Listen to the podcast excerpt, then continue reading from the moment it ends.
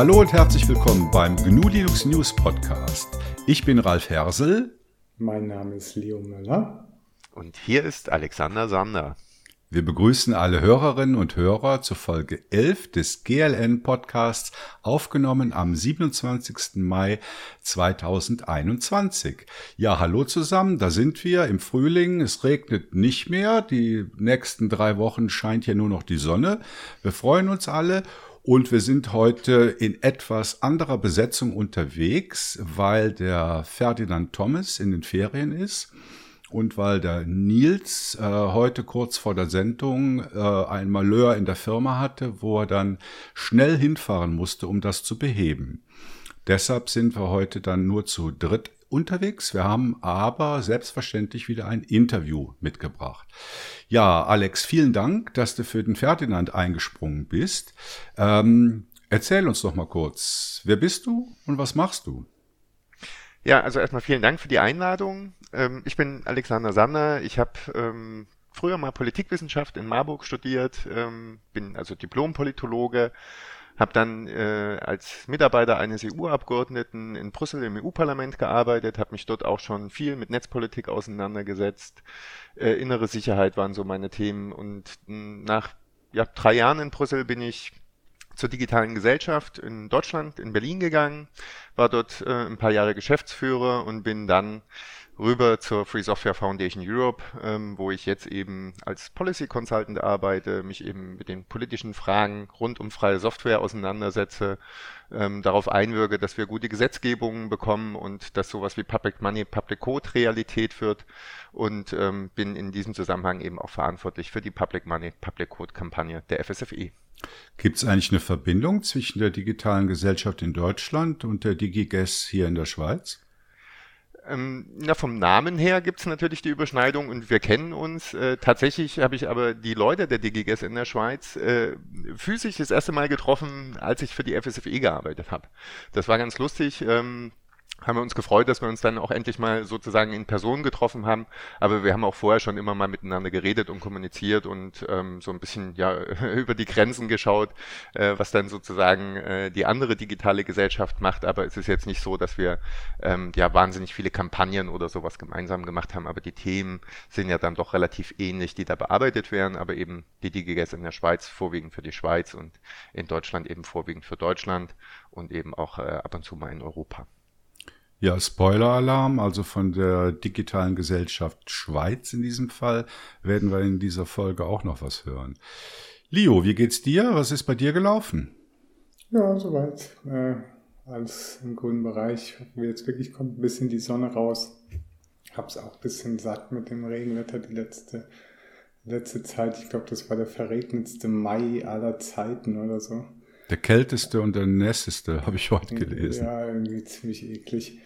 Und ich habe tatsächlich auch noch was äh, zu korrigieren äh, zu äh, der Sudo-Folge, die wir gemacht haben, oder der, dem Sudo-Teil, den der Ferdinand ähm, letztens angebracht hat in einer unserer Folgen.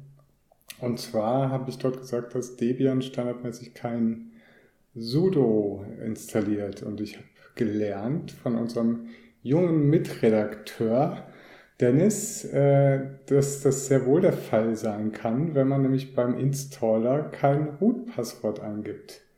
Dann wird der Standard-User mit sudo ausgestattet und natürlich dementsprechend auch das sudo-Paket mit installiert.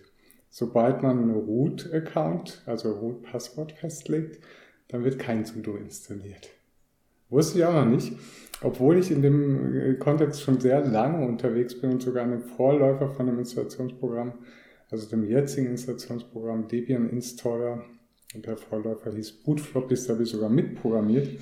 Aber da sieht man mal, äh, dass man auch noch viel von der Jugend lernen kann. Ja, das Thema Lernen, das haben wir auch äh, nachher auf, äh, im, im Pad drin stehen. Aber wenn du irgendwas nicht weißt, das wundert mich ja schon. Also du bist ja eigentlich so die Referenz, wenn es darum geht, etwas zu wissen in dem Bereich. Ja, aber ich bin auch immer wieder offen und äh, es gibt tatsächlich auch viele Themenbereiche, äh, in denen ich mich aber überhaupt nicht so gut auskenne. Und da freue ich mich auch immer, auch Neues kennenzulernen. Und ja, ich sehe das auch mit unseren Studierenden die ich betreue. Das, äh, das ist auch ein Geben und ein Nehmen. Also die sind in vielen Bereichen auch fitter und die erzählen mir dann, was es wieder für tolle Plugins für v, VS Code gibt, die ich noch nie gehört habe und solche Sachen. Und das freut mich dann immer. Mhm. Ja, bei mir ging es eigentlich diesen Monat so weiter, wie es im letzten Monat aufgehört habe. Ich habe mich weiterhin um meine Raspi 4 Soundmaschine gekümmert und da weitere Sachen ausprobiert. Also ich hatte ja, glaube ich, das letzte Mal berichtet, dass ich so verschiedene Desktop-Player für den Music Player Daemon ausprobiert habe. Das war Ario und Y-Muse. Äh, Ario ist eigentlich cool und ähm, wird aber seit zehn Jahren nicht mehr maintained, was natürlich schade ist. Und Weimus, da, da, da wird kräftig dran entwickelt, aber da gibt's halt noch einige funktionale Defizite. Aber ich bin jetzt aufs Terminal zurückgefallen und habe die wunderbare Applikation namens NCMPCPP entdeckt. Und wenn man sich diese Buchstaben mal durch den Kopf gehen lässt, dann steckt dahinter nichts anderes als N-Curses Music Player Client Plus Plus. Ganz klar, logisch, oder? also das Plus Plus, das hat der Auto extra noch dran gehabt. Ja, ja. Und da muss ich sagen, also es ist N-Curses, also das ist so eine ja, halbgrafische Terminal-Oberfläche und das Werkzeug ist jetzt wirklich super. Also damit kannst du jetzt alles machen, was du willst, um deine Musik, äh, die durch, durch Music Player Daemon verwaltet wird, äh, dazu zu steuern vom Desktop aus, ähm, kann ich sehr empfehlen. Also da bin ich jetzt endlich glücklich mit meinem Setup, äh, was ich da hab. Was ich auch noch gemacht habe, ich habe an meiner, äh, an meinem YouTube Music Downloader und Player mit dem Namen Newplay äh, weitergebastelt und äh, habe da noch einige Verbesserungen in der in der Wiedergabesteuerung eingebaut. Habe jetzt sogar bei uns auf GNU Linux CH da Mitstreiter gefunden, die sich da auch bereit erklärt haben, an dem Projekt mitzuarbeiten. Also wen es interessiert, äh, das Programm Uplay findet man bei codeberg.org, äh, kann da einfach nach Uplay suchen und findet da schöne Erläuterungen und würde mich freuen, wenn sich da Leute finden, die daran mitarbeiten wollen. Ja, den Hörerinnen und Hörern sprechen wir wie immer unseren Dank aus für die Spenden, die eingegangen sind. Ihr wisst, das ist hilfreich für uns, um unsere Infrastruktur am Laufen zu halten und da freuen wir uns auch über kleine Beträge. Ja, und damit kommen wir zu den Themen. Dieses Mal nenne ich es drei Köpfe, vier Themen. Wie gesagt, der Ferdi ist in Ferien, der Nils ist kurzfristig ausgefallen, dafür ist der Alex dazugekommen, deshalb drei Köpfe und vier Themen sind es, weil wir eben auch ein Interview als viertes Thema haben. Und das erste Thema, äh, über das ich sprechen möchte, das stammt von mir. Das lautet Abstraktion, Fluch oder Segen. Das ist ein Artikel, der bei GNU Linux CH am vergangenen Freitag erschienen ist. Ich muss jetzt wieder zögern, weil wir sind natürlich einen Tag vor dem vergangenen Freitag. Aber wenn ihr das hört, ist das der vergangene Freitag. Und das ist so ein Thema, was mir schon seit längerer Zeit durch den Kopf geht. Äh, Abstraktion, Fluch oder Segen. Also was, was bedeutet überhaupt Abstraktion? Das bedeutet, dass ich mich von Details abwende und auf das Wesentliche konzentriere. Da gibt es äh, Vorteile bei dem äh, Ansatz. Man kann sich nämlich, wenn man mehr abstrahiert, auf eine breitere Palette von Themen kon äh, konzentrieren, wenn man äh, nur das Wesentliche betrachtet. Ähm, man verliert dann halt so ein bisschen ähm, den, die, die Tiefe, den Detaillierungsgrad. Und ich, ich frage jetzt euch beide einfach mal, seid ihr in der Lage, am, an einem Auto den Reifen zu wechseln? das ist eine geile Frage. Ich glaube schon. Ich habe es aber noch nie gemacht. Genau, das ist so. Also es gibt ja diesen schönen Spruch, um ein Auto fahren zu können, muss man nichts vom Motor verstehen. Also gut, Motor ist dann nochmal eine Nummer tiefer. Da wäre ich auf jeden Fall raus, ja. Also wenn du wüsstest, was ich alles schon an Autos gedreht habe mit Schwellerschweißen und was weiß ich was. Ja gut, aber wir sind ja hier in der in der Nerd Bubble, oder? In der Nerd Bubble ist man natürlich äh, nicht nur auf Breite, sondern auch auf Tiefe fokussiert. Ähm, ja, also man kann das Ganze äh, natürlich als einen Vorteil betrachten. Diese diese Abstraktion, Abstraktion, die äh, beobachten wir ja seit ja, Anbeginn der Zeiten, oder? Das geht jetzt natürlich nicht nur um Autos, sondern äh, zum Beispiel um Hardware, um Protokolle, um Software oder Bedienkonzepte von Software. In diesen ganzen Bereichen sehen wir halt, ähm, dass da Abstraktion stattfindet. Also zum Beispiel jetzt beim Programmieren, also wer programmiert heute noch in Assembler? Die, die wenigsten. Oder? Die meisten haben sich irgendwelchen Hochsprachen zugewandt oder im, im Hardware-Design. Äh, ich habe letzte Woche habe ich mal etwas versucht, was ich, als ich 14 Jahre alt war, schon mal gemacht habe. Ich habe mir nämlich ein Blatt Papier genommen und habe da versucht, mit NAND-Gattern eine Addiermaschine aufzubauen. Das konnte ich mit 14 und äh, heute weiß ich nicht mehr, wie das geht. Ähm, also eben, wer interessiert sich noch für Transistoren, wenn es System-on-a-Chip-Systeme gibt? Äh, oder wer interessiert sich für einzelne Dateien, wenn es Smartphone-Apps gibt? Also ich finde, das ist so ein, ja, so, so, so, so ein ganz prägnantes Beispiel. Ähm, wenn man mit dem PC unterwegs ist, gut, da hat man halt sein, sein Office-Produkt äh, und hat seine äh, ODT, äh, ODF-Dateien dahinter. Also man hat immer die Kombination von einer Anwendung und den Dateien, die man damit bearbeitet. Aber wenn man jetzt zum Beispiel mal auf, auf Smartphone geht, also von mir aus auf ein Android oder iPhone, ich glaube, da, da steigt diese Ab Abstraktion eben wieder ein Level höher. Du hast es eigentlich nur noch mit einer App zu tun und äh, von den Dateien, die du da bearbeitest, siehst du eigentlich gar nichts mehr. Das ist also so ein weiterer Abstraktionslevel. Und ich kann mir vorstellen, dass das in den nächsten Jahren auch noch weitergeht. Also beispielsweise habe ich in, de, in dem Artikel, den ich geschrieben habe, die These aufgestellt, dass in zum Beispiel zehn Jahren unter 20-Jährige einen Computer gar nicht mehr als solchen erkennen können, wenn er zum Beispiel in ein Textilstück eingewoben ist. Ähm, ich glaube auch, dass die äh, Bedeutung von einer Anwendung oder einer App und, und einer Datei, dass die auch vielen dann gar nicht mehr bewusst ist. Oder sie nehmen einfach nur eine Dienstleistung wahr, die sie in Anspruch nehmen. Und ja, das merkst du dann schon. Wenn du spätestens dann, wenn du versuchst, diese in Anführungszeichen Datei wieder aus diesem Cloud-Tool rauszubekommen, weil, äh, ja, wenn es überhaupt irgendwie einen Export anbietet, ich weiß nicht, irgendwie auf meinem Handy, da gibt es auch so eine Notizen-App. Auch ich habe keine Ahnung, habe mich da auch, ich benutze die halt auch nicht wirklich. Ich habe ich hab mich noch nie damit beschäftigt, ob das Teil das irgendwo in Textfiles oder sonst irgendwo abspeichert. Also wenn ich da irgendwie mal das Handy verliere oder irgendwie, ich habe das ja eh nicht so Cloud gebunden, dann sind diese ganzen Notizen darauf einfach verloren.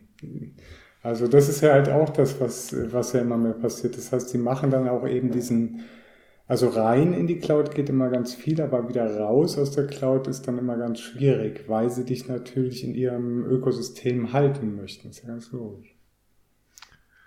Ja, und um vielleicht auch bei dem Bild mit dem Auto zu bleiben. Also äh, das Erste, was mir da äh, dazu jetzt eingefallen ist, ist ja eigentlich so ein Auto mittlerweile auch ein rollender Computer ist, äh, wo man da auch irgendwelche Spezialgeräte braucht, um dann irgendwelche Telemetriedaten auszulesen, äh, was eigentlich Normalsterbliche auch kaum mehr können. Also im Grunde ist das schon so teilweise. Ne? Ja, also ich finde, auf dem, auf dem PC geht's noch. Auf dem PC hat man irgendwie noch so diese, man weiß, was eine Anwendung ist, die man startet und man weiß, was eine Datei ist, die man im Dateimanager hin und her kopiert. Im, im Web äh, siehst du eigentlich auch keine Dateien mehr, sondern du hast halt nur die, die, die Webanwendung und auf dem, auf dem Smartphone ist es das Gleiche. Und für mich sind das, ist das eben so eine fortschreitende Abstraktion. Und man kann das jetzt natürlich bewerten. Man kann sagen, ja, okay, lasst mich mit den Details in Ruhe oder ich habe so viel zu tun und ich will mehr machen, ich will mich breiter aufstellen und die Abstraktion hilft mir dabei, diese Breite zu erreichen. Das wäre halt der Segen der Abstraktion. Und auf der anderen Seite der Fluch der Ab Abstraktion ist äh, das, was Leo gerade schon mal gesagt hat. Ja, wo sind meine Daten jetzt überhaupt? Wie kann ich die Daten überhaupt greifen? Und es ist natürlich auch so ein bisschen ähm, Abhängigkeit, die man in einer Abhängigkeit, die man damit kommt. Also ich habe in dem Artikel geschrieben, ja, ich bin halt dann immer mehr auf andere Leute angewiesen, äh, wenn, wenn irgendwas nicht funktioniert. Also der Klassiker ist halt, äh, ja, an Weihnachten versammeln sich die Kinder bei den Eltern, um deren PCs zu reparieren. Ne? Also weil die es halt selbst nicht mehr können. Oder äh, ein anderes Beispiel war, ja, okay, ich, ich bleib jetzt halt auf der Autobahn liegen mit einem platten Reifen und ich bin nicht in der Lage, den Reifen zu wechseln. Das bedeutet, ich werde nicht nur abhängig, sondern es wird auch teuer für mich. Weil ich muss dann halt für, für notwendige Dinge, muss ich halt andere Fachleute aufbieten, die das für mich tun. Ja, also ich denke, das ist ja sowieso, das ist ja eigentlich ein uraltes Thema.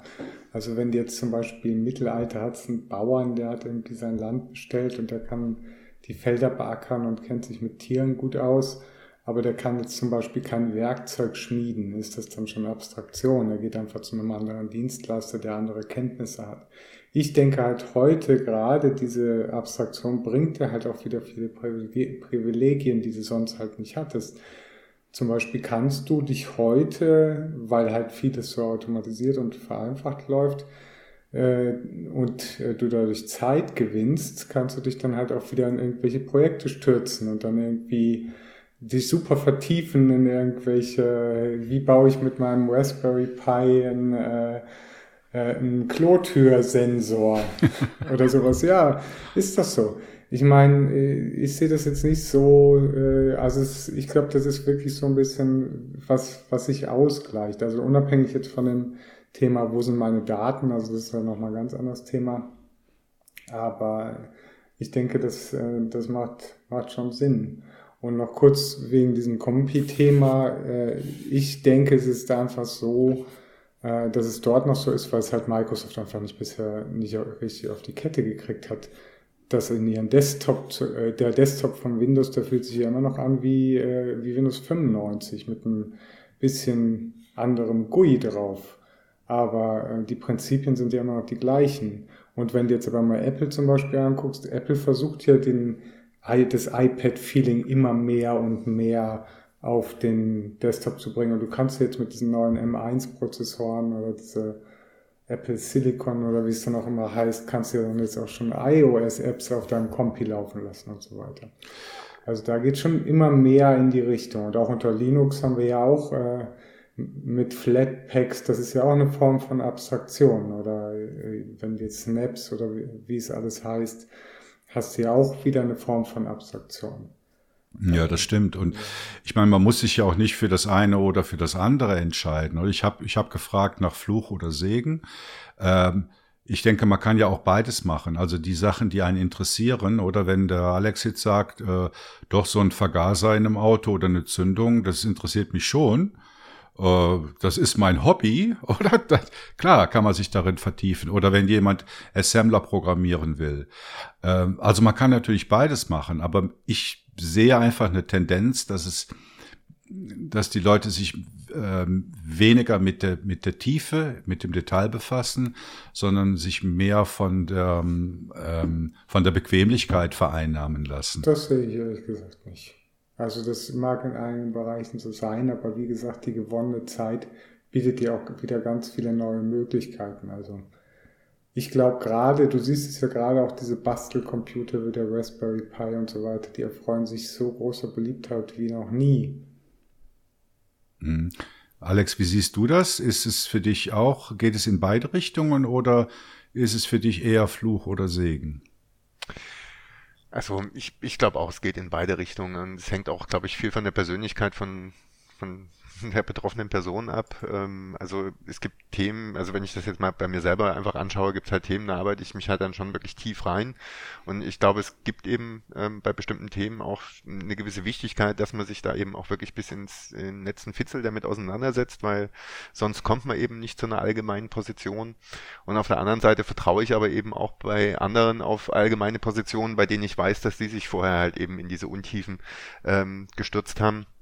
Und ähm, ich glaube, das Entscheidende ist einfach eben genau diese Kreise zu identifizieren, auf denen man sich dann verlassen kann oder dem man ein Stück weit vertrauen kann, so dass man dann hier nicht eben irgendwelchen Quatsch aufsitzt oder ja, irgendwelchen Mist hinterher rennt, der, der vielleicht gar nicht so funktioniert oder vielleicht ein bisschen anders gedacht werden muss. Und das ist, glaube ich, so eher ein bisschen die große Gefahr, ähm, die ich auch gesellschaftlich sehe.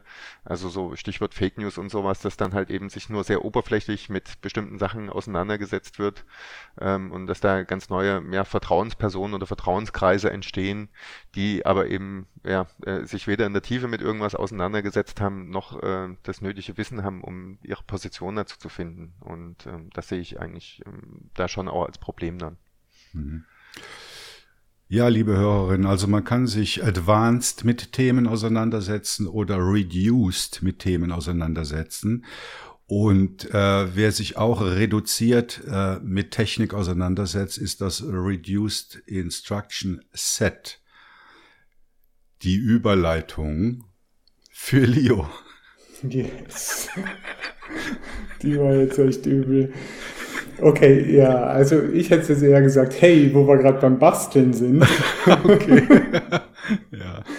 Ja, ich habe jetzt die letzte Zeit mich mal intensiver halt mit so alter, also muss ein bisschen weiter ausholen. Also so grundsätzlich finde ich jetzt so alternative Betriebssysteme nicht so super spannend, ehrlich gesagt.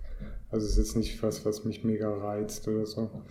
Aber in dem Fall ähm, äh, ist es halt doch anders, weil was mich halt fasziniert, sind so neue oder auch alte oder einfach mal andersartige Bedienkonzepte von Computern. Das hatte ich ja schon mal erwähnt in einer Folge, dass, ähm, dass ich halt so dieses altbackende Bedienkonzept, sagen wir mal, auch jetzt das klassische, so ich habe eine Taskleiste wahrscheinlich und dann irgendwie meine Fenster und so ähm, oder vielleicht irgendwie Gnome hübscht das dann noch ein bisschen auf, aber im Prinzip ist es auch das Gleiche.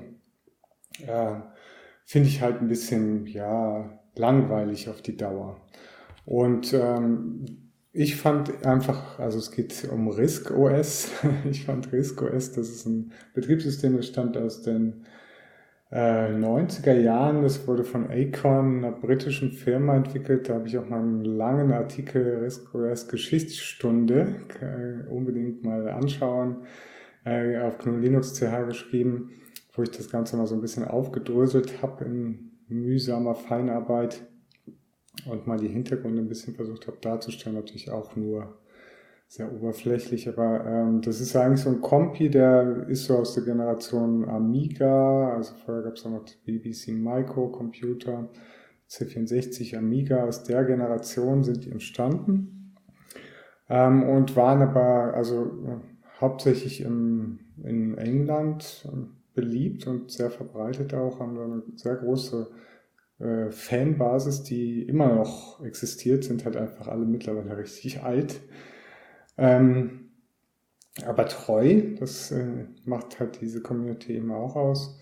Äh, und die Computer waren immer schon ein bisschen hochpreisiger. Also das, ja, ein Amiga ist jetzt mal so das Familiengerät und so ein Acorn war halt dann schon eher so das, ja, wenn man ein bisschen mehr Geld hatte.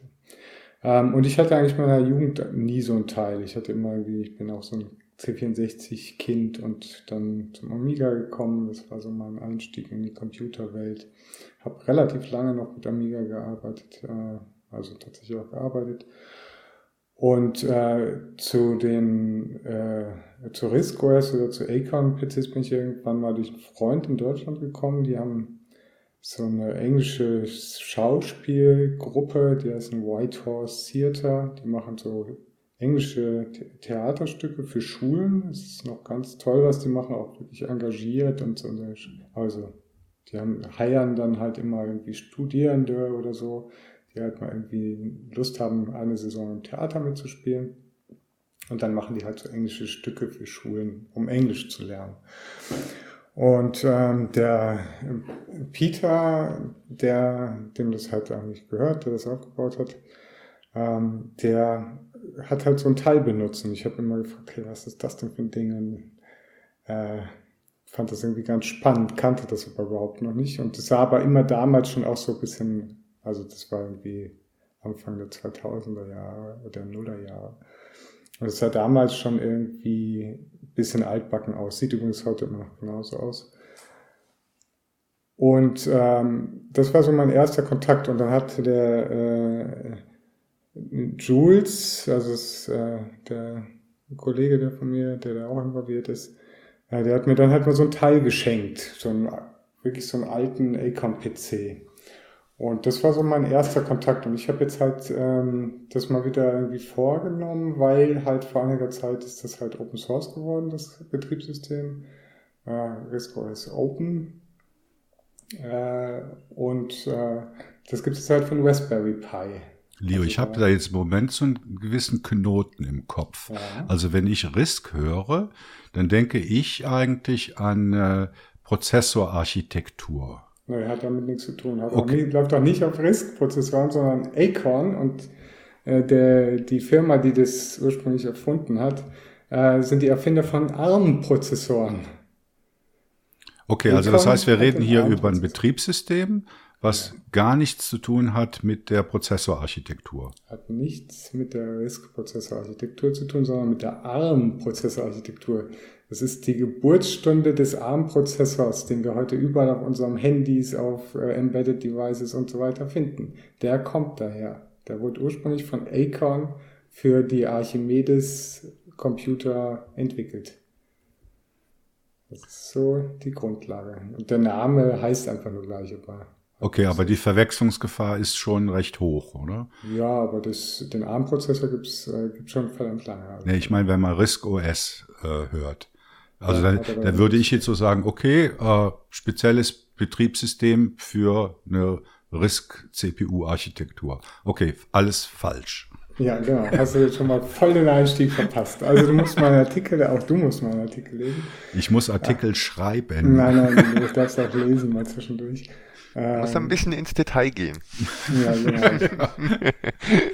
genau. Also die Artikel sind wirklich sehr ausführlich, die ich da gerade zu dieser Serie halt da schreibe, auch auf Linux. Ja. Was macht das RISC OS denn jetzt anders? Genau, also es macht eigentlich, also es sieht mal aus wie ein, sage ich mal, so ein Windows aus den 90ern mit anderen Icons und ein bisschen hässlicher. So, und das macht's aber genau aus. Also es ist halt wirklich dieser Charme der 90er Jahre. Ich finde, das darf man auch nicht irgendwie jetzt mit tollen Icons aufhübschen und so weiter. Also das ist mal das eine. Also es ist halt so Retro-Charme, der aus meiner Sicht designmäßig wieder stark im Kommen ist. Also mir gefällt es auch gut. Das Design ist sehr stark auch auf Usability getrimmt. Also es muss einfach mal nützlich sein und nicht also in erster Linie toll aussehen wie irgendwelche Apple-Fancy-Sachen. Ähm, das ist mal das Erste. Und dann hat es zwar auch ein, eine Taskbar, äh, also so ein Taskleiste und ein Desktop. Äh, die heißen aber schon mal anders. Also die Taskbar heißt Iconbar und der Desktop heißt Pinboard und die funktionieren aber auch alles komplett anders. Also das kann man überhaupt nicht vergleichen. Äh, ich habe den Aufbau allerdings auch mal im Detail erklärt. Das gehe ich jetzt hier nicht, nicht nochmal wirklich darauf ein.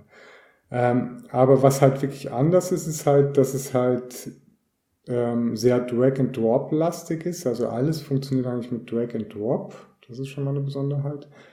Die Maus kommt sehr stark zum Einsatz. Also zum Beispiel Fenster haben keine Menüleisten oder so, wie man es nicht so gewohnt ist, sondern alles geht über einen mittleren Mausklick, über die Menütaste äh, heißt die im RISC OS-Kontext. Und dann kann man halt die Menüs öffnen und dann kann man halt äh, irgendwie Kontextaktionen auslösen. Und was natürlich toll ist, ist, dass dieses 90er Jahre Betriebssystem, also Acorn war eigentlich immer schon top fit. Also die waren weit ihrer Zeit voraus. Die haben ja damals dann schon irgendwie so Streaming machen wollen mit Setup-Boxen, Netflix-Style in den 90er Jahren, was natürlich total gefloppt ist, weil die Bandbreite einfach nicht da war. Ähm, aber das waren halt immer so Technologiepioniere. Und das merkt man halt auch. Das merkt man im ganzen Betriebssystem an. Und ähm, was ich halt toll finde, ist halt, dass jetzt dieses Betriebssystem, was irgendwie so eben aus den 90er kommt, jetzt sich aber in der Gegenwart wiederfindet. Das heißt, du hast ganz viele von diesen alten Applikationen für RISC-OS, die es heute immer noch gibt, die alle sehr liebevoll gestaltet sind. Also das macht es halt eben auch aus. Also dass die Applikationen sind sehr lieb, ein Großteil der Applikationen sind sehr liebevoll entwickelt worden. Steckt viel Arbeit drin und funktionieren super. Da gibt es zum Beispiel Maestro, das ist so ein Notensatzprogramm, das ist, ich habe noch nichts Besseres gesehen. Es gibt super DTP-Programme mit ganz anderen Ansätzen als das, was wir heute kennen und so weiter. Und dann tritt, trifft dieses Urgestein auf das heutige Internet und das knallt natürlich. Und das finde ich halt super spannend. Also wie muss ich mir das denn jetzt mit der Maintenance vorstellen?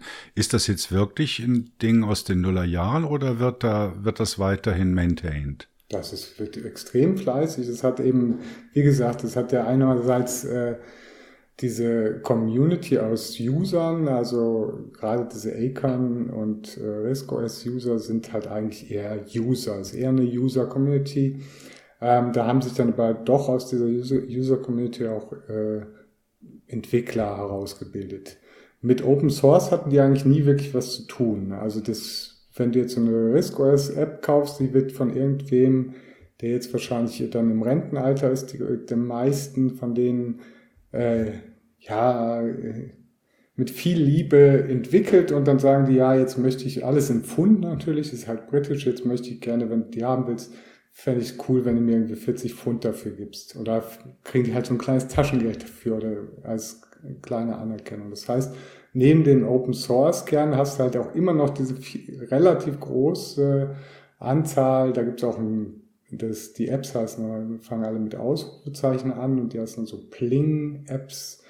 Also da gibt es dann sogar so ein Pling-Store, mit, wo man dann irgendwelche Apps kaufen kann. Das sind halt diese alten RISC-OS-Apps, die immer noch äh, funktionieren und so weiter.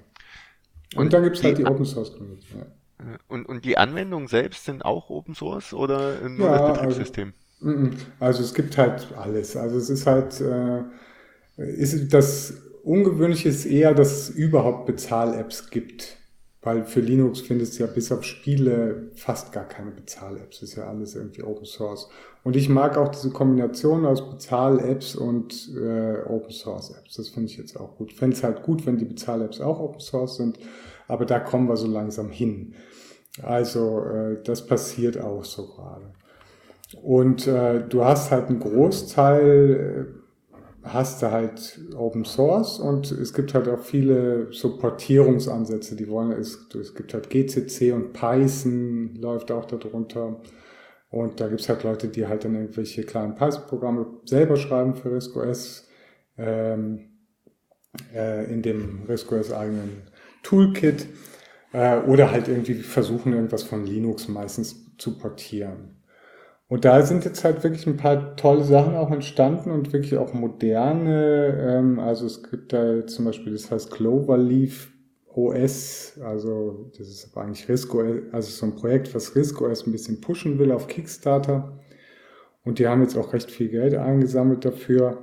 Und die versuchen jetzt so ein bisschen die äh, Softwareentwicklung zu pushen. Also die portieren jetzt zum Beispiel Mesa und solche Geschichten, was früher undenkbar gewesen wäre auf so einem Betriebssystem. Und die haben irgendwie zum Beispiel eine, eine Chat-App entwickelt, mit der man irgendwie mit Telegram chatten kann. Und das ist eigentlich noch recht witzig, weil es fühlt sich dann halt irgendwie an, wie so in den 90ern mit Telegram zu chatten.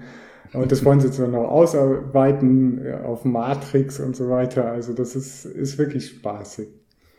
Für wen empfiehlt sich denn sowas? Ist es jetzt wirklich nur eine, eine, eine Liebhabersache für Retro-Fans oder ist also, das was, was man wirklich im, im täglichen Gebrauch einsetzen kann? Also ich bin jetzt kein, ich würde mich jetzt nicht so als Retro-Fan bezeichnen, muss ich ganz ehrlich sagen. Ich sehe es auch nicht als Retro-Betriebssystem. Es ist aus der Vergangenheit gerettet worden in die Gegenwart.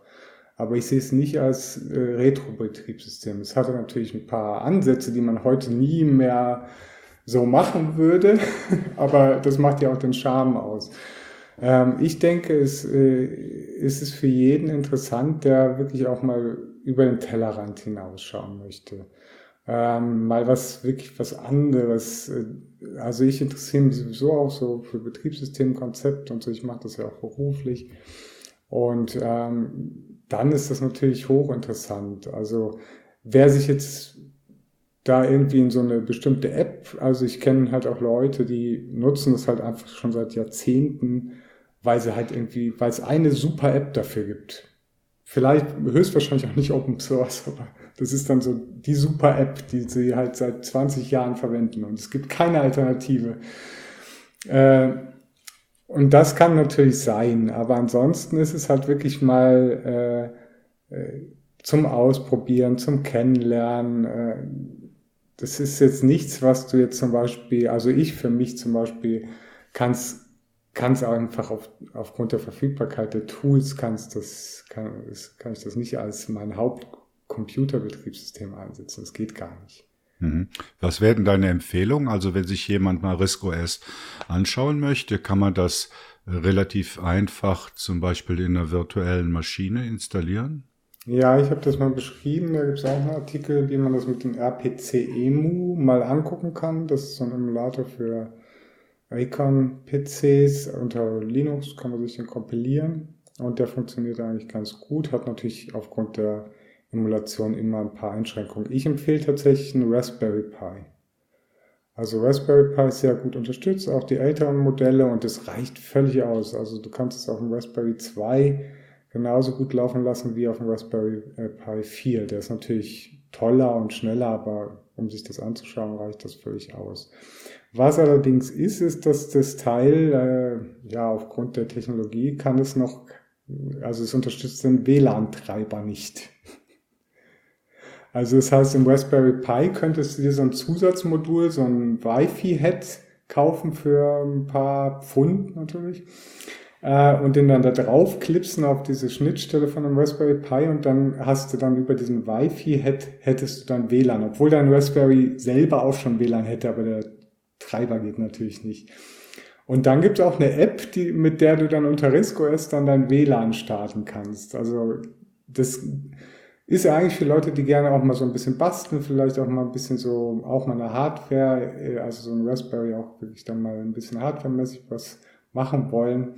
Äh, und ansonsten empfehle ich halt mal ein Raspberry Pi zu nehmen. Es macht halt schon Spaß, das Ding ins Internet zu hängen, weil dann sieht man halt, was geht irgendwie noch überhaupt nicht, was geht schon gut und kann ich schon irgendwie mir mal da gibt's ja auch dann so was ähnliches wie dein, wie heißt es, Uplay und solche Geschichten, so selbst gebastelte zum Anschauen von YouTube-Videos mit FFmpeg und sowas.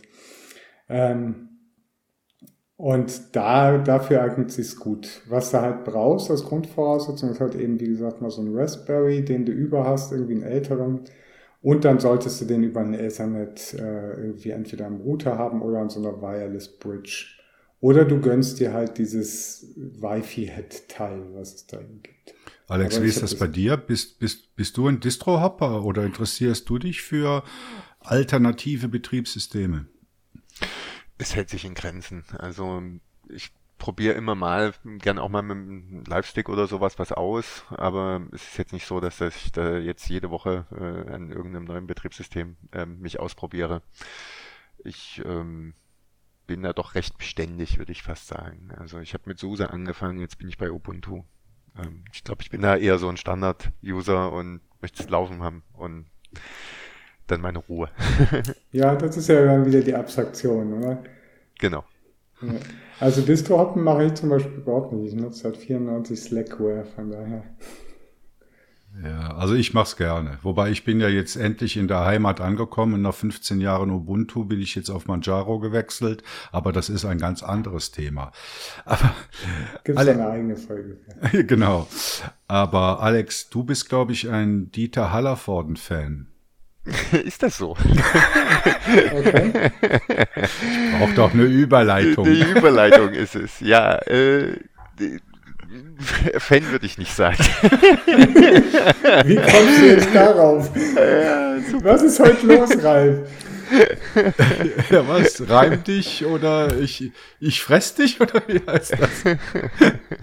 ja, also das war doch jetzt eine gute Überleitung. Das Palim, war eine sehr gute Palim. Überleitung. Genau, wir wollen über Palim Palim reden. Im Grunde wollen wir darüber reden, äh, was so in den letzten ja, anderthalb Jahren ähm, passiert ist, ähm, vor allen Dingen in Verwaltungen, aber auch in Firmen und ähm, auch sicherlich privat eben oder auch in Schulen, Bildungseinrichtungen. Ähm, die Corona-Krise hat uns alle ähm, ja, in die Digitalisierung gezwungen, ähm, hat vor allen Dingen äh, Behörden in die Digitalisierung gezwungen und hat eben auch offensichtlich gezeigt, wo die Probleme liegen. Und ähm, Palim Palim, um das schon mal vorwegzunehmen, ist eben eine Jitsi-basierte äh, Videokonferenzlösung der Stadt Bühl.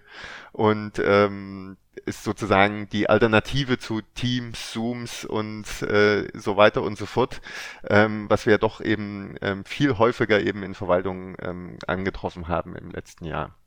Also, wir sind eben äh, mit Corona ins Homeoffice gezwungen worden und ähm, auch Verwaltungen, aber auch viele Arbeitgeber waren darauf einfach überhaupt nicht darauf vorbereitet. Also mal abgesehen jetzt auch äh, von rechtlichen Voraussetzungen, ähm, aber rein technisch haben wir eben gesehen, dass es hier an vielen Stellen hapert und am Anfang haben wir halt oft gesehen, dass äh, Verwaltungen, ähm, Staaten, Regierungen, aber eben auch ja Schulen, Universitäten ähm, und äh, ja klassische Arbeitgeber eben irgendeine naheliegende Lösung gewählt haben, für sie naheliegende Lösung gewählt haben, um in irgendeiner Art und Weise arbeitsfähig zu bleiben oder überhaupt erstmal arbeitsfähig zu werden im digitalen Raum. Und ähm, gerade am Anfang wurde sich eigentlich überhaupt nicht mit so Themen wie Datenschutz, äh, Privatsphäre oder eben auch der Abhängigkeit äh, von einzelnen Anbietern beschäftigt. Also man hat einfach irgendwas zusammengeklickt ähm, man muss äh, ein bisschen vielleicht zur Ehrenrettung auch sagen, dass hier äh, viele Anbieter von ähm, solchen Softwarelösungen auch sehr aggressiv auf den Markt gegangen sind und haben dann zum Beispiel eben ähm, Videokonferenzlösungen vermeintlich kostenlos angeboten. Ähm, solche Angebote waren dann zum Beispiel, man kann eben ja drei Monate lang jetzt ähm, eine Lizenz bekommen und eine Videokonferenzlösung benutzen oder Krankenhäuser waren zum Beispiel auch eben äh, im Fokus, äh, dass denen dann so kostenlos irgendwelche Lösungen zur Verfügung gestellt wo, wurden, um eben dann ja zum Beispiel Videokonferenzen zu machen. Und ähm, das Problem ist aber eben, dass dadurch natürlich ähm, auch wieder viele Abhängigkeiten entstanden sind über über die Zeit. Ähm, viele haben dann eben auch äh, nach ein paar Monaten festgestellt, dass das jetzt mit dem Datenschutz alles nicht so toll funktioniert. Ähm, wir haben ja eben äh, die Situation, dass immer dann, wenn zum Beispiel die Daten auf amerikanischen Servern oder Spiegelservern auch in Europa hier eben dann äh, verarbeitet werden, dass die dann eben auch ähm, ausgelesen werden dürfen und dass eben die Dat das Datenschutzrecht, das europäische Datenschutzrecht einfach da viel ähm, konsequenter und strikter ist und ähm, bestimmte Lösungen eigentlich rechtlich gar nicht funktionieren können. Ähm, dann gab es halt da immer wieder große Debatten und es ist eben, wie gesagt, mehr als klar geworden und offensichtlich geworden, äh, dass wir halt diese Digitalisierung eigentlich ja ähm, wirklich verschlafen haben. Also, und, also es gibt, es, wenn ich da mal reingerätschen darf, es gibt ja den Begriff freie Software. Und ich mhm. glaube, dass es noch einen großen Anteil in der Bevölkerung gibt, äh, die jetzt halt nicht so affin sind äh, zu diesem Thema, die gar nicht wissen, was freie Software ist. Also du hast ja, du hast selbst, hast du auch äh, geschrieben, dass Angebote als freie Software geframed werden. Genau. Ne? Also da also, wird etwas, da wird so getan, als wäre es, ich sag jetzt mal, äh, freie Software im, im, im Open Source Sinne oder im FSFE Sinne. Aber dabei ist es eigentlich nur so ein Nepper, Schlepper, Bauernfänger-Angebot. Genau. Also freie Software, Open Source Software zeichnet sich dadurch aus, dass es vier Freiheiten gibt. Man kann die Software verwenden, verstehen, verbreiten und verbessern. Das bedeutet, ich muss eben keine Lizenzgebühren bezahlen, um die Software zu benutzen. Ich kann die auf so vielen Rechnern, Workstations äh, installieren, wie ich lustig bin. Ich kann in den Code reinschauen. Das ist natürlich elementar wichtig, um eben zum Beispiel zu schauen, ob da irgendwelche Sicherheitsprobleme sind, ob irgendwelche Daten irgendwohin abfließen, was ich vielleicht nicht will. Und man hat natürlich auch die Möglichkeit, eben die Software zu modifizieren, was ein großer Vorteil ist, so dass man eben ja immer dann, wenn man irgendwie sieht, ähm, man muss jetzt eine Verbesserung vornehmen, das auch direkt machen kann. Also man muss da jetzt nicht zu irgendeinem Anbieter zurücklaufen und den fragen, ob er diese Verbesserung denn bitte für jemanden machen könnte. Und diese Verbesserung kann ich dann auch wiederum allen zur Verfügung stehen und äh, somit profitieren dann sozusagen auch direkt eben alle. Und wenn immer diese vier Freiheiten gegeben sind, dann sprechen wir eben von freier Software oder eben auch Open Source Software. Und woran erkenne ich, wenn jemand Free Washing betreibt?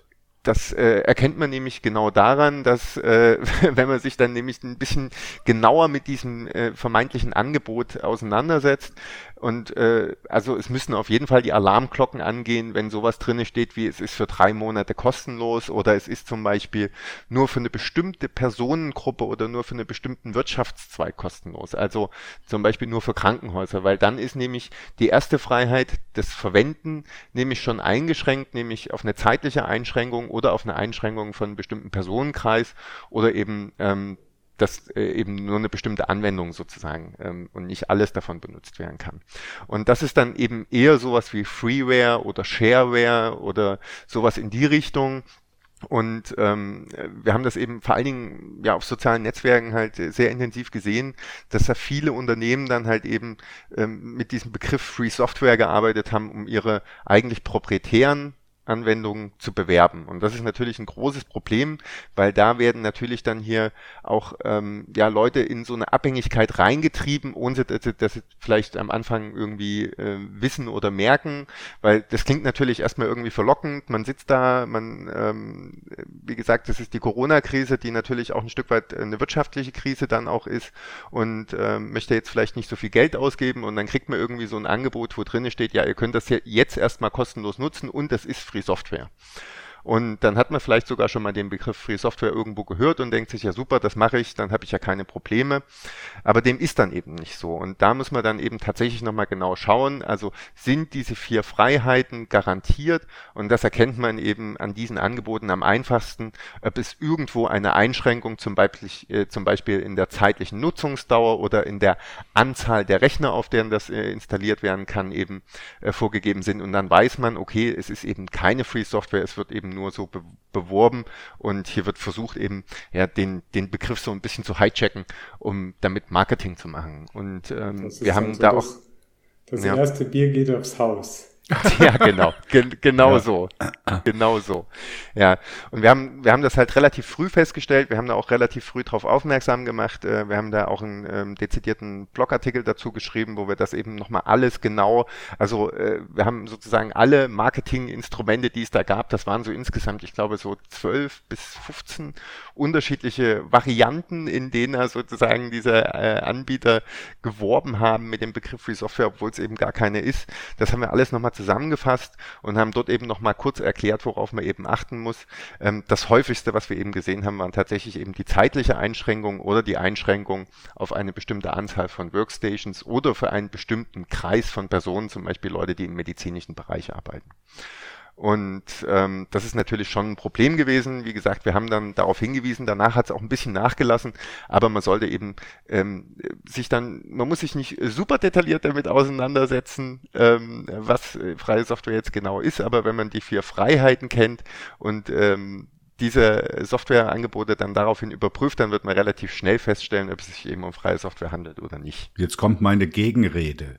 Jawohl. Aber Alex, wir sind doch in pandemischen Situ in einer pandemischen Situation, die nur ungefähr alle 100 Jahre auftritt, oder? Die Leute sind digital schlecht gebildet, sind äh, von der Infrastruktur her schlecht aufgestellt, äh, sind nicht diejenigen, die das Know-how haben. Und dann nehmen sie doch das, was den, gehen Sie doch den Weg des geringsten Widerstands und freuen sich über Angebote, über, über, über vermeintlich kostenlose Angebote von Firmen wie Zoom oder Microsoft mit Teams. Wo ist das Problem, also ich will jetzt nicht sagen, wem, wem kann man etwas vorwerfen, das wäre ja jetzt negativ ausgedrückt, das will ich gar ja. nicht so sagen. Aber ja. gibt es ein Verständnis dafür, wie die Leute in so einer Situation digital reagieren? Also ein gewisses Verständnis habe ich dafür schon. Das ist keine Frage. Ähm, oft eben äh, wieder besseren Wissens sozusagen. Also ähm, viele, viele wissen es einfach eben nicht. Und das ist ja eben genau das, was wir versuchen als FSFE ähm, auch zum Großteil unserer Arbeit äh, zu machen, nämlich Aufklärung und äh, eben darüber äh, zu berichten, eben zum Beispiel dann mit so einem Blogartikel, wir haben dazu auch Vorträge gehalten und sowas und haben eben ähm, auch aufgezeigt, was für Konsequenzen das hat. Weil das Problem ist natürlich, wenn ich mich jetzt dafür entscheide, eine Lösung zu nehmen, die für die nächsten drei Monate für mich kostenlos ist, dann ist das nicht besonders nachhaltig, weil in drei Monaten stehe ich im Großen und Ganzen wieder vor dem gleichen Problem. Und ähm, möglicherweise haben sich die Leute dann schon so sehr an die neue Umgebung gewöhnt. Also das geht ja dann auch immer mit ein paar Trainings einher und man muss sich ja auch an so eine neue Umgebung irgendwie, damit muss man klarkommen und ähm, man muss sich damit ein Stück weit ja egal wie trotzdem befassen. Also ein bisschen Zeit muss man oder ein bisschen Ressourcen muss man sowieso aufwenden. Und ähm, wenn die drei Monate dann abgelaufen sind, ähm, dann wird man eben zur Kasse gebeten, ja. Und ähm, dann hat man natürlich eben diesen Vendor-Login, also diese Abhängigkeit von dem Anbieter äh, schon bestehen. Und das ist ja eben das große Problem, dass wenn ich einmal in so eine Abhängigkeit reingeraten bin, dass ich da auch nur ganz schwer wieder rauskomme, weil dann müsste ich nach drei Monaten wieder allen Mitarbeitern Mitarbeiterinnen und Mitarbeitern sagen, okay, wir nehmen jetzt eine, wieder eine neue Lösung und dann müssen wir wieder Trainings machen. Und da kommt ja dann eigentlich der Moment, wo es äh, am Verständnis mangelt. Wenn ich sowieso am Anfang etwas neu einführen muss, dann äh, finde ich, ähm, sollte man sich eben ein bisschen intensiver damit auseinandersetzen, damit man dann eben auch eine Lösung hat, die ein bisschen nachhaltiger ist. Ähm, Gleichzeitig, wie gesagt, wir sind in der Pandemie, ähm, die wie oft auch immer jetzt eben auftritt. Äh, klar hat das viele überrumpelt, aber es zeigt eben auch, was eben in den letzten Jahren immer verschlafen wurde. Und es ist ja jetzt nicht so, ähm, dass äh, da nie irgendjemand mal darauf hingewiesen hätte, dass wir irgendwann mal in so eine Situation kommen werden. Jetzt sind wir da halt, ähm, jetzt sehen wir das auf ähm, erschreckende Art und Weise, was da eben passieren kann. Und daraus müssen wir jetzt aber eben auch lernen. Und es gibt ja auch sehr positive Beispiele ähm, das möchte ich eben nicht unerwähnt lassen. Zum Beispiel äh, als, äh, als wirklich tolles Beispiel die Stadt Bühl, die eben dann ähm, mit dieser ähm, auf Jitsi basierenden, also eine freie Software basierenden Videokonferenzlösung, die hat sie Palim Palim genannt eben, ähm, ja, auf den Markt getreten ist, wenn man so möchte. Und grundsätzlich haben die das eben erstmal nur für sich selber ähm, geschaffen, damit sie eben in ihrer eigenen Verwaltung arbeitsfähig bleiben. Aber da es sich eben um freie Software handelt, steht das äh, schlussendlich dann eben allen zur Verfügung. Und so können jetzt nicht nur die Bürgerinnen und Bürger von Bühl ähm, diese Videokonferenzplattform nutzen, sondern wir alle. Und das ist eben eigentlich so das Tolle und darauf müssen wir äh, eigentlich mehr hinweisen und hinzeigen. Und ähm, das sind eigentlich die Lösungen, die wir sehen wollen in so einer Pandemie. Eine Lösung, an der alle äh, etwas davon haben und nicht nur ein kleiner bestimmter Personenkreis, sondern gerade in so einer Pandemie müssen wir halt eben auch alle ein Stück weit zusammenhalten und füreinander da sein. Und da sind eben gerade solche ja, freie Software, datenschutzfreundliche, Privatsphäre respektierenden Lösungen wie eine Jitsi-Plattform äh, von einer Verwaltung ähm, zur Verfügung gestellt und finanziert eben äh, genau der richtige Weg, anstatt sich dann eben irgendwie für drei Monate kostenlos Teams zu holen, um dann eben nach den drei Monaten doch auch für diese Lizenzen zu bezahlen und damit auch äh, nicht wirklich allen zu helfen, sondern äh, höchstens sich selber und das auch noch nicht mal ähm, ja richtig, um das mal so zu sagen. Ja, also wenn die Stadt Bühl Palim Palim entwickelt, dann macht sie das ja mit ähm, öffentlichen Geldern, mit Steuergeldern und da liegt es ja nahe, dass man dann auch den Code, der da entwickelt ist, auch wieder der Öffentlichkeit zur Verfügung stellt. Exakt. Und ähm, das ist ja sozusagen, wir haben vor drei Jahren die Kampagne Public Money, Public Code ähm, gestartet, wo wir uns eben dezidiert damit auseinandersetzen, dass eben immer dann, wenn öffentliches Geld im Spiel ist, die Software am Ende eben auch öffentlich zur Verfügung stehen soll. Ich glaube, die Argumentation ist relativ naheliegend. Also es ist äh, unser Geld, es ist Steuergeld und es ist ähm, nur schwer nachvollziehbar, warum dann halt dieses Steuergeld ähm, ja ähm, amerikanischen Großkonzernen hinterhergeworfen wird, um dafür Lizenzen zu bezahlen, ähm, wovon am Ende eigentlich niemand was hat. Wenn wir dann aber eben dieses Geld nutzen und anstatt in Lizenzen zu investieren, in die Entwicklung und Bereitstellung und auch Weiterentwicklung von Software äh, zu investieren, dann ist damit allen geholfen. Und der Witz ist, also äh, ungefähr 25 Prozent des Umsatzes von Softwarefirmen weltweit wird eben von Staaten generiert, von also ja, von, von Taxpayers Money, von, von Steuergeldern. Und wenn man diese 25 Prozent nehmen würde und in die Entwicklung von freier Software stecken würde, dann hätten wir auch deutlich bessere Lösungen als die, die jetzt eben zum Beispiel von Microsoft oder eben auch von anderen angeboten werden. Da bin ich äh, der festen Überzeugung. Und ähm, sie würden eben auch allen zur Verfügung stellen. Denn eben, wie gesagt, eine dieser Freiheiten ist, dass der Code danach öffentlich transparent für alle zur Verfügung steht und eben auch weiterentwickelt werden kann. Und so können eben auch Verwaltungen zusammenarbeiten, Teil einer Community werden und ähm, so wird natürlich dann auch auf Strecke Geld gespart, weil diese Kollaboration zwischen Verwaltungen natürlich ein Stück weit auch dazu führt, dass man sich Projekte aufteilen kann. Man kann sagen, die einen machen jetzt zum Beispiel eine Videokonferenzlösung und die anderen machen eine Chatlösung und ähm, zum Schluss haben eben beide alle Lösungen. Und ähm, das ist natürlich ein riesengroßer Vorteil von freier Software und deswegen haben wir auch diese Kampagne gestartet. Also wir haben uns natürlich auch schon vorher intensiv damit auseinandergesetzt und sind auf Verwaltung und Staaten zugegangen, haben dann aber irgendwann mal festgestellt, dass wir das eben in eine dezidierte Kampagne kippen müssen. Und ähnliche Forderungen gibt's ja auch zum Beispiel im Bildungsbereich für ähm, Open Educational Resources, also so, dass man eben Bildungsmaterialien frei zur Verfügung stellt oder dass eben wissenschaftliche Texte, die von Unis kommen, eben danach auch einer Allgemeinheit zur Verfügung Verfügung stehen müssen und nicht in irgendwelchen wahnsinnig teuren Büchern verschwinden sollten. Und ähm, diese Forderung an sich, wie gesagt, äh, eben immer dann, wenn Steuergelder äh, benutzt werden, sollte es eben auch allen zur Verfügung stehen, ist, glaube ich, auch eine sehr nachvollziehbare und naheliegende Lösung. Ähm, und es ist wirklich doch sehr merkwürdig, dass wir da an vielen Stellen ähm, ja doch irgendwie diese Barrieren immer noch haben, wenngleich ich natürlich sagen muss, dass ähm, in den letzten Jahren doch einiges vorangegangen ist wie gesagt, es gibt eben sehr viele positive Beispiele, äh, nicht nur Bühl, auch Dortmund, Barcelona, Paris, ähm, also äh, viel auf eben so kommunalen, äh, regionaler Ebene wird viel mit freier Software gemacht in den letzten Jahren und das müssen wir natürlich, äh, diesen Weg müssen wir weitergehen und verstärken und dann eben auch auf höhere Ebene ähm, ähm, ja, gesetzlich äh, verankern, aber nicht nur eben gesetzlich, sondern eben auch mit äh, entsprechenden Maßnahmen, also Vernetzung, Workshops, Trainings und so weiter. Also das Problem ist natürlich, dass Verwaltungen jetzt auch äh, nicht unbedingt sozusagen die ähm, die großen Mitglieder von Communities, von freien Software-Communities momentan sind und da müssen wir sie aber hinbringen und ich glaube, das steht ihnen auch gut zu Gesicht, da mitzumachen und es ist auch gar nicht so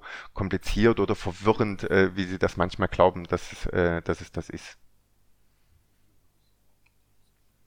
Ja, aber Teams funktioniert halt nicht so. Also Teams ist nicht so, wie du es geschildert hast. Es kostet auch im Basismodell nicht nach drei Monaten irgendwas. Ähm, Teams funktioniert anders. Die machen es halt einfach so, dass sie quasi dich dann über die Featureitis ködern wollen. Also das heißt, in dem Basisumfang kannst du mal kostenlos, natürlich können sie es jederzeit ändern, ist ja klar. Aber kannst du erstmal kostenlos ähm, Videocalls machen und so weiter, Dateien austauschen, Screensharing und so weiter. Aber wenn du dann ein bisschen mehr willst, dann musst du bezahlen. Und dann kommst du gleich, also Teams ist für Microsoft eher ein Köderprodukt. Weil es ist genauso, wie du das gesagt hast, Alex, dass sie, wenn du einmal in der Welt drin bist, dann haben sie dich quasi. Und dann haben sie dich mit ihrem Office, weil dann ist das das nächste, das Microsoft Office, und dann bist du schon komplett in dieser Microsoft-Welt gefangen. Und das sehe ich halt ein ganz, äh, als ganz schwieriges Thema an. Also ich sehe das zum Beispiel auch an unserer Uni, äh, das war halt äh, da auch, da kriegen die Studierenden halt gratis irgendwie Microsoft Office-Lizenzen und so weiter machen dann auch sehr viel damit diesem Microsoft Office, kriegen auch irgendwie diese ganzen, jetzt ist das bisschen besser geworden, aber wir hatten eine Zeit, da liefen irgendwie 80 Prozent der Studierenden mit diesen Microsoft Laptops und Tablets rum, wo überall diese Surface-Dinger, weil sie irgendwie da Rabatte drauf gekriegt haben oder so. Äh, und dann bist du halt quasi wie angefixt. Und die haben sie dann natürlich, die kennen das Produkt dann nachher, die sind dann entsprechend schon mal gebrieft aufs Berufsleben, dort werden sie das wiederfinden. Dann werden sie dauerhaft diese jährliche Subscription abschließen fürs Microsoft Office, was ja jetzt auch im Mietmodell verkauft wird, was natürlich eine schlaue Entscheidung war von Microsoft. Ähm, und äh, ja, und dann bist du halt drin in dieser Geschichte. Und ich sehe das natürlich genauso. Ich finde das einen ganz wichtigen Punkt, was du gesagt hast, eben, das ist klar, Public Money, Public Code, das muss sein. Aber ich denke auch, dass es freie Softwarefirmen geben muss, die sowas halt auch als Service anbieten. Also aber auch wirklich durchaus mit Geld verlangen dafür. Ich finde immer so, das ist eben genauso das, was ich vorhin auch schon gesagt habe, dass irgendwie es ist wie so ein, ein Fluch da drauf, dass freie Software und Geld, das darf irgendwie nicht zusammen. Das ist bösartig und das sehe ich überhaupt nicht so. Also solange die Software halt frei ist, solange sie irgendwie, weil das wird dann ja immer beim Dienstleister betrieben, der macht quasi eine Arbeit für dich, der wartet die Server, der hat die Infrastruktur aufgebaut und so weiter und der nutzt dann da freie Software, die dann hoffentlich unter irgendwie einer webkompatiblen freien Lizenz steht. Das ist nämlich auch noch wichtig, dass es dann irgendwie sowas wie äh, AGPL ist oder so, weil sonst bringt dir das Ganze auch nichts. Und dass sie sich dann auch noch ein bisschen auditieren lassen. Und das finde ich halt eine, äh, eine ganz tolle Geschichte. Und da gibt's halt sehr wenige, sehr wenige Anbieter. Also im Groupware-Bereich gibt's da ein paar, äh, aber auch, auch wirklich verschwindend gering. Und das wünsche ich mir halt wirklich mehr. Und, und da glaube ich aber eben, dass, dass der Staat da eben eine tragende Rolle hat. Denn wenn er seine Ausschreibung entsprechend gestaltet und es eben als Vorgabe macht, ähm, dass eben freie Software eingesetzt werden soll, dann werden dann eben auch diese Anbieter entstehen. Und äh, wir sehen das zum Beispiel in Frankreich, äh, wo es ja, ich sag mal, eine relativ progressive freie Softwarepolitik gibt, dass dort ähm, jedes Jahr immer mehr Firmen entstehen, die sich eben mit freier Software auseinandersetzen, die äh, Service dazu anbieten ähm, und also überall dort, wo ähm, es eine positive freie Softwarepolitik in den Ländern gibt, sehen wir auch, dass das direkte Auswirkungen auf den lokalen Markt hat. Und das ist natürlich auch schön, weil es ist ja eigentlich auch immer das, was was wir in Europa so ein Stück weit wollen, nämlich unsere eigenen Anbieter und unsere eigenen IT-Dienstleister und die schaffen wir eben, äh, wenn wir als Staaten, als äh, Verwaltungen sagen, wir wollen freie Software. Also nochmal, 25 Prozent des Umsatzes von Softwarefirmen werden eben von, unter, äh, von, von Staaten generiert. Und wenn wir dieses Geld eben in freie Software lenken, dann wird dort relativ schnell auch dieses ähm, ähm, Ökosystem einfach wachsen. Ja, und das ja, ist das, ist das Wichtige. Ja, wobei ich halt persönlich, ich bin überhaupt da nicht so ein Fan von. Ich finde Staaten lahm, träge, nicht internetkompatibel. äh, also da bin ich halt einfach ein bisschen zu liberal für solche Sachen eingestellt. Also, aber das ist natürlich gerade in Deutschland, das ist ja sehr diese, also ich will jetzt nicht, auch nicht zu sehr politisch abdriften, aber diese Staatstreue und Europagelder und tralala, wo man dann irgendwie jahrelang Anträge schreibt und dann wird dann für diese, wie heißt diese Cloud da, die Europa Cloud? Gaia X. Ja, Gaia X Cloud wird dann doch Microsoft genommen. Also da frage ich mich dann auch, hallo Leute, also wo, wo seid ihr denn überhaupt? Also von daher, ich denke, der Markt, ich äh, bin da sehr auch marktgläubig und es äh, glaubt aber auch wirklich auch an die, ich verbinde halt dieses Marktdenken mit dem Guten in Menschen. Wenn der Markt rein auf Gewinn ausgelegt ist, mag das anders sein, dann geht es nur um meins, meins, meins, meins, meins. Wenn es aber eine soziale Marktwirtschaft ist, dann heißt es auch, dass wir Lösungen schaffen, die für alle gut sind. Wir sehen uns als Dienstleister und dann geht es auch nicht darum, möglichst viel Gewinn zu machen, sondern darum jetzt zum Beispiel, dass alle davon, die in der Firma arbeiten, da ganz normal von leben können.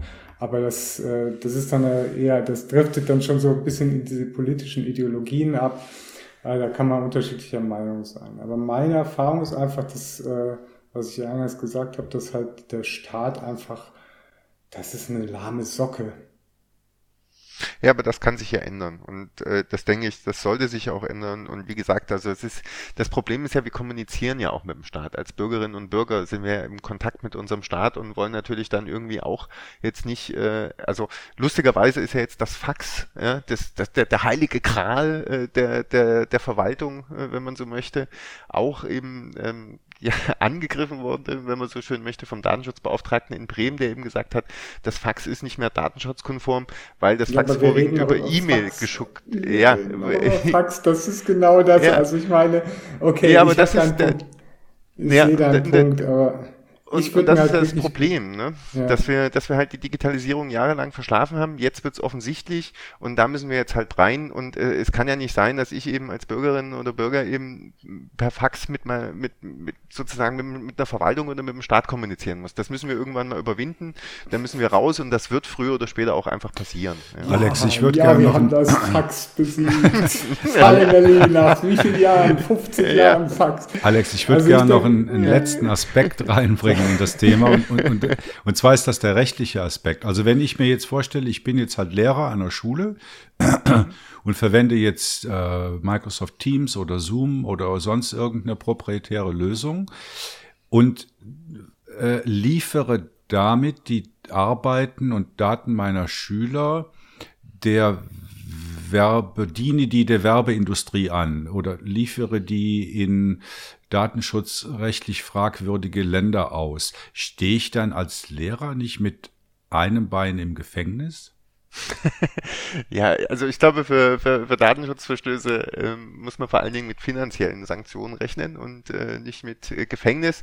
Aber äh, nichtsdestotrotz äh, ist es natürlich auch immer eine Frage, in was für eine Umgebung das dann äh, eben konkret passiert. Also wenn jetzt eben die Schule vorschreibt, ich muss das nutzen, dann äh, kann ich da als, als Lehrerin oder als Lehrer mich da bestimmt äh, mal zu Wort melden und äh, würde da sozusagen auch die Datenschutzbehörden mit einbeziehen in diesen Fall. Und ähm, das ist, glaube ich, auch größtenteils das, was ich auch äh, grundsätzlich mal raten würde. Also sich an die Datenschutzbehörden wenden, die sind da Experten, ähm, die können einem da weiterhelfen und ähm, da sozusagen auch wieder ein Stück weit raushelfen. Aber ich glaube jetzt nicht, dass man auf individueller Ebene, wenn man sozusagen irgendwie seinen Unterricht weitermachen will, ja, dann äh, mit äh, solchen Sanktionen rechnen äh, sollte. Und das finde ich auch ähm, sozusagen deplatziert. Also wir können jetzt nicht, weil wir sozusagen als, als Gesellschaft versagt haben, ähm, dann äh, dem dem kleinen Lehrer sozusagen am Ende die Schuld in die Schuhe drücken, weil er versucht, irgendwie seinen Unterricht hinzukriegen, äh, weil er einfach keine Lösungen zur Verfügung gestellt kriegt, die funktionieren. Und da ist eben schon ein größeres Problem. Also wir können das jetzt nicht immer nur auf den Einzelnen abwälzen, sondern wir müssen das strukturell angehen und ähm, dazu bedarf es eben ähm, ja auch auf höhere Ebene sozusagen einfach ein Beschaffungswesen, was eben auf freie Software ausgerichtet ist und hier eben diese Lösung dann entsprechend datenschutzkonform zur, zur Verfügung steht. Und ähm, wenn die Datenschutzbehörden eingreifen, dann ist es doch dann eher immer so, dass es dann halt zum Beispiel gegen das Land geht oder gegen halt eben ja, äh, Institutionen oder sowas und nicht gegen Einzelpersonen, die jetzt hier einfach nur versuchen, ihrer Arbeit nachzugehen. Ja, wunderbar. Wir haben die Folge mit äh, digitale Gesellschaft als Stichwort angefangen und wir werden diese Folge auch mit diesem Begriff digitale Gesellschaft beenden. Äh, ich habe ein Interview aufgenommen mit dem Erik Schönberger von der Digitalen Gesellschaft der Schweiz und in diesem Interview geht es darum, wie ihr ein Datenauskunftsbegehren stellen könnt an Firmen, an Behörden, um zu wissen, was dort über euch gespeichert ist. Viel Spaß bei dem Interview. Hallo Erik und herzlich willkommen zum GLN Interview. Ähm, Erik, wir kennen uns schon eine Weile, aber vielleicht kennt dich noch nicht jede von unseren Hörern und Hörerinnen. Stell dich doch bitte mal kurz vor. Wer bist du und was machst du? Ja, mein Name ist ähm, Erik Schönenberger, oft auch Kira genannt. Ich bin äh, Geschäftsleiter der digitalen Gesellschaft in der Schweiz ähm, die zehn Jahre davor habe ich mich mit IT-Security beschäftigt, war aber auch bereits als Programmierer, Systems Engineer und äh, System Architect äh, tätig. Mhm. Was macht denn die digitale Gesellschaft Schweiz? Die digitale Gesellschaft ist ein gemeinnütziger Verein. Ähm, wir beschäftigen uns mit all den Themen, die sich aus der Digitalisierung und der Vernetzung für die Gesellschaft ergeben. Stichworte hierzu sind Privatsphäre und Datenschutz, aber auch Netzneutralität, Netzsperren, Urheberrecht oder auch digitale Demokratie, Open Data bis hin zu Open Source äh, Software. Wir sind eine zivilgesellschaftliche Organisation und beleuchten diese Themen immer aus einer Perspektive der Grund-, Menschen- und Konsumentenrechte. Und jetzt habt ihr gerade ein neues Projekt gestartet. Ihr habt nämlich eine Seite aufgesetzt, wo man ein Datenauskunftsbegehren stellen kann. Wie ist es zu der Idee gekommen? Ja, das stimmt. Wir haben ähm, in dieser Woche einen Webdienst live geschaltet unter datenauskunftsbegehren.ch und wir möchten damit die Hürden für das Stellen von Datenauskunftsbegehren senken. Ähm, hier ist es auf diesem Portal mit wenigen Mausklicks möglich, einen passenden Brief zu generieren. Ähm, es kann ganz einfach eine Firma oder ein Tätigkeitsfeld ausgewählt werden. Dann muss noch die eigene Adresse eingegeben werden und bereits ist ein druckfertiger Brief erstellt. Die sollte also möglichst komfortabel und gleichzeitig aber auch formal korrekt geschehen. Und den schickt man dann selbst ab, diesen Brief? Den Brief muss man dann noch ausdrucken und dann auf die Post bringen, genau. Und was sind jetzt so äh, äh, Adressaten für so ein Datenauskunftsbegehren? An wen schickt man das in der Regel? Ja, das können ganz unterschiedliche Organisationen sein. Grundsätzlich alle Firmen oder auch Behörden, die Personendaten über einem bearbeiten. Da ist das spannend. Ähm, ich habe zum Beispiel die interessanteren Antworten unter anderem von Kreditauskunftsfirmen erhalten. Obwohl ich eher datensparsam unterwegs bin, haben alle diese Firmen ähm, in dem Sinn elektronische Dossiers über mich geführt. Ähm, über ein Datenauskunftsbegehren lässt sich aber beispielsweise auch herausfinden, woher ein Versender zum Beispiel von Werbemails meine E-Mail-Adresse hat. Und wenn man danach fragt und ähm, ein solcher Spam den Nachweis für die Zustimmung für den Erhalt von Spam-Mails nicht erbringen kann, dann können mit diesen Informationen äh, durchaus auch Verurteilungen ähm, erwirkt werden. Also das kann also auch ähm, weitergehende Auswirkungen haben. Sehr spannend dünkt mich auch die Daten, welche die Mobilfunkprovider über uns gespeichert haben. Also wir haben in der Schweiz ähm, noch eine Vorratsdatenspeicherung. Und hier haben wir ja mindestens mal vor Bundesgericht erwirkt, dass auch diese Daten aus der Vorratsdatenspeicherung im Rahmen von Datenauskunftsbegehren herausgerückt werden müssen. Die Handyprovider müssen uns also die über uns gespeicherten Bewegungsdaten mitteilen. Und das können ganz schön viele sein. Ich habe vor zwei Jahren, glaube ich, auch mal so ein Datenauskunftsbegehren hier in der Schweiz gestellt, und zwar an meine Kreditkartenfirma. Die musste ich dann zweimal mahnen, bis sie das überhaupt mal geschickt haben. Die waren anscheinend nicht darauf vorbereitet, dass einer nach solchen Daten fragt. Und nach Monaten habe ich dann tatsächlich einen Stapel Papier bekommen, der nicht sehr aussagekräftig war. Also da waren Dinge geschwärzt und sehr viel uninteressante Informationen drin. Da musste man sich also wirklich durchbeißen, um die relevanten Informationen daraus zu lesen. Wie sind da deine Erfahrungen? Ja, es ist schon so, dass es, dass es oft sein kann, dass man nicht im ersten Anlauf genau diese Daten in dieser Form bekommt, wie man es gern auch möchte. Also da braucht es öfters mal etwas Beharrlichkeit. Ich würde daher auch empfehlen, die Datenauskunftsbegehren möglichst einzuschränken. Also möglichst genau diese Informationen anzufragen, die auch interessieren um auch der Organisation gerade klar zu machen, was man eben eigentlich bezweckt. Somit ist die Chance deutlich größer, diese auch ohne viel hin und her zu erhalten. Ich, ich würde auch die, die Daten, also die Datenauskunft in digitaler Form verlangen, eben nicht ein Stapel Papier. Ich lasse sie mir meist auf USB-Stick oder früher auch öfters noch auf einer, einer CD zusenden. Und natürlich zum Beispiel, wenn es sich jetzt um die Handybewegungsdaten handelt, auch gleich ähm, als CSV-Dateien, damit sie dann entsprechend auch problemlos weiterverarbeitet werden können. Ähm, ich glaube, es ist noch ein bisschen zu früh zu fragen, wie diese Dienstleistung bei euch angenommen wird. Aber glaubst du generell, dass es einen Bedarf dafür gibt oder denkst du, dass den meisten Leuten das mittlerweile alles egal ist, was Firmen und Behörden über sich speichern? Wir haben eine ganz tolle Resonanz gehabt. Ähm, das ist jetzt bereits am letzten Dienstag sind wir damit äh, live gegangen und wir hatten bereits am ersten Tag über 10.000 Personen, die sich den Online-Generator ähm, angeschaut haben. Ähm, also das ist, scheint schon ein Bedürfnis zu sein. Ähm, jetzt natürlich Rückmeldungen, aber wir haben auch schon bereits Rückmeldungen von, von Firmen gehabt, die ähm, in, der Datenbank drin sind. Ganz generell ist meine Wahrnehmung, dass die Sensibilisierung zum Thema Datenschutz und Privatsphäre in jüngster Zeit eher gestiegen ist.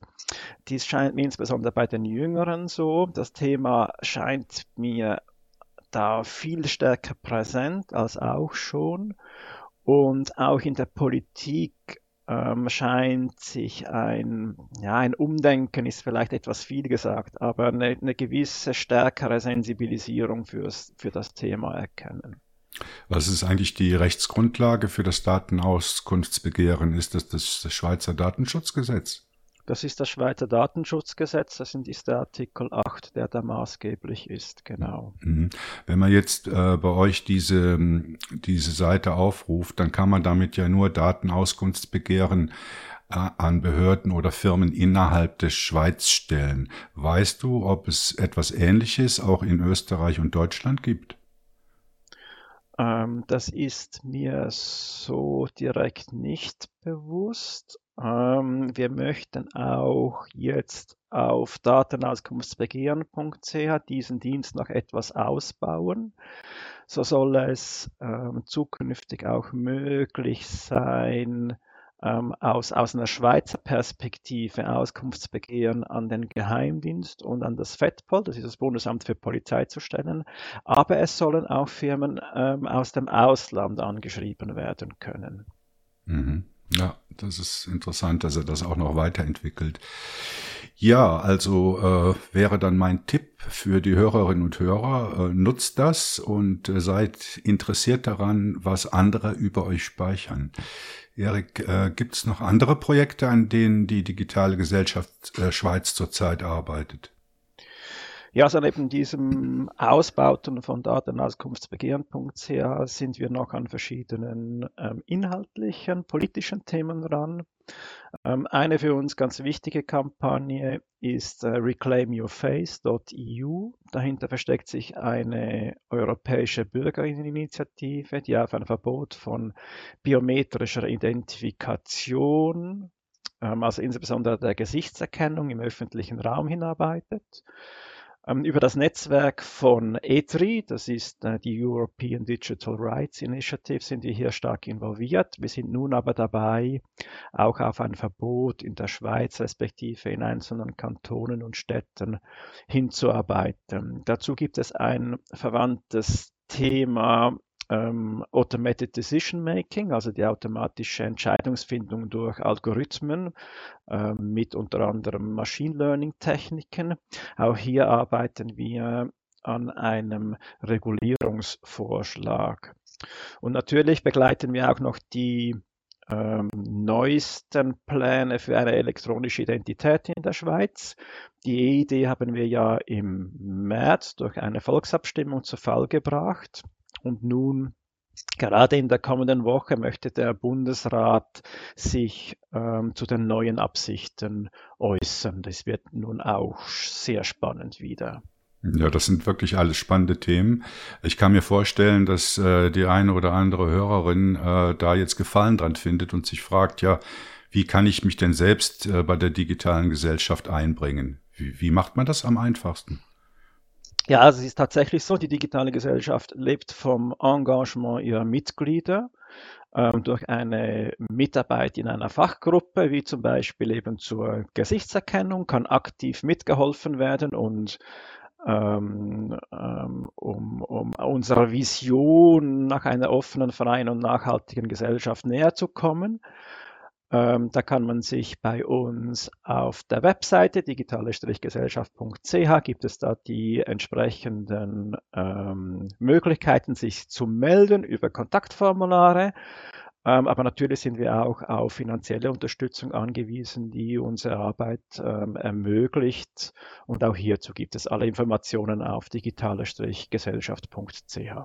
Sehr gut. Also wenn ihr noch keine Vision habt oder ein neues Hobby sucht, dann wäre das vielleicht was für euch. Erik, ich bedanke mich ganz herzlich für das Interview und viel Glück in euren Projekten. Ebenfalls vielen Dank. Ja, ich hoffe, das Interview hat euch gefallen. Das war's auch schon mit der heutigen Folge 11 des GNU Linux News Podcast. Vielen Dank fürs Zuhören. Ihr könnt uns gerne kontaktieren. Euer Feedback ist uns sehr wichtig. Äh, ihr könnt mit uns über Matrix, Telegram, Mastodon oder per E-Mail Kontakt aufnehmen. Die Adressen findet ihr auf unserer Webseite gnulinux.ch. Äh, auch über eine Mitarbeit freuen wir uns. Wir sind, wie ihr wisst, eine kollaborative News-Plattform. Äh, da sehen wir es immer gerne, wenn Leute aus der Community für die Community schreiben. Ich bedanke mich heute insbesondere beim Alexander für sein Einspringen und für sein engagiertes Mitsprechen und natürlich wie immer auch bei der Leo. Äh, ich wünsche dem Ferdinand einen schönen Urlaub und dem Nils, dass er seine VMware-Probleme in der Firma geregelt bekommt. Also besten Dank und äh, guten Start in den Sommer. Tschüss. Ciao, vielen Dank für die Einladung. Gerne. Also, ciao zusammen.